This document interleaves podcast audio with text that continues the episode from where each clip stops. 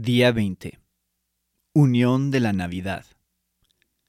El Hijo de Dios se manifestó con este propósito, para destruir las obras del diablo. Primera de Juan 3:8. La cadena de montaje en la planta de Satanás produce millones de pecados al día. Él los empaca en enormes aviones de carga y los hace volar hasta el cielo y los esparce delante de Dios, y luego se ríe y ríe y ríe. Algunas personas trabajan a tiempo completo en la cadena de montaje. Otros han renunciado a este trabajo y solo vuelven de vez en cuando. Cada minuto de trabajo en la cadena de montaje hace que Dios sea el reír de Satanás.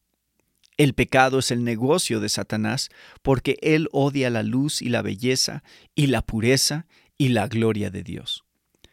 Nada lo complace más que cuando los humanos desconfían y desobedecen a su Creador. Por lo tanto, la Navidad trae buenas nuevas para el hombre y para Dios. Palabra fiel y digna de ser aceptada por todos. Cristo Jesús vino al mundo para salvar a los pecadores. 1 Timoteo 1:15. Esa es una buena noticia para nosotros. El Hijo de Dios se manifestó con este propósito para destruir las obras del diablo. Primera de Juan 3:8. Esa también es una buena noticia para Dios. La Navidad es una buena noticia para Dios porque Jesús vino a liderar una huelga en la cadena de montaje de Satanás. Entró a la fábrica, llamó a la unión de los fieles e inició una retirada masiva. La Navidad es un llamado a hacer huelga en la planta de montaje de pecados. No hay negociaciones con la administración. No hay acuerdos. Solo una inquebrantable y decidida oposición al producto. No seremos parte de esa planta. La unión de la Navidad tiene como objetivo derribar los aviones de carga.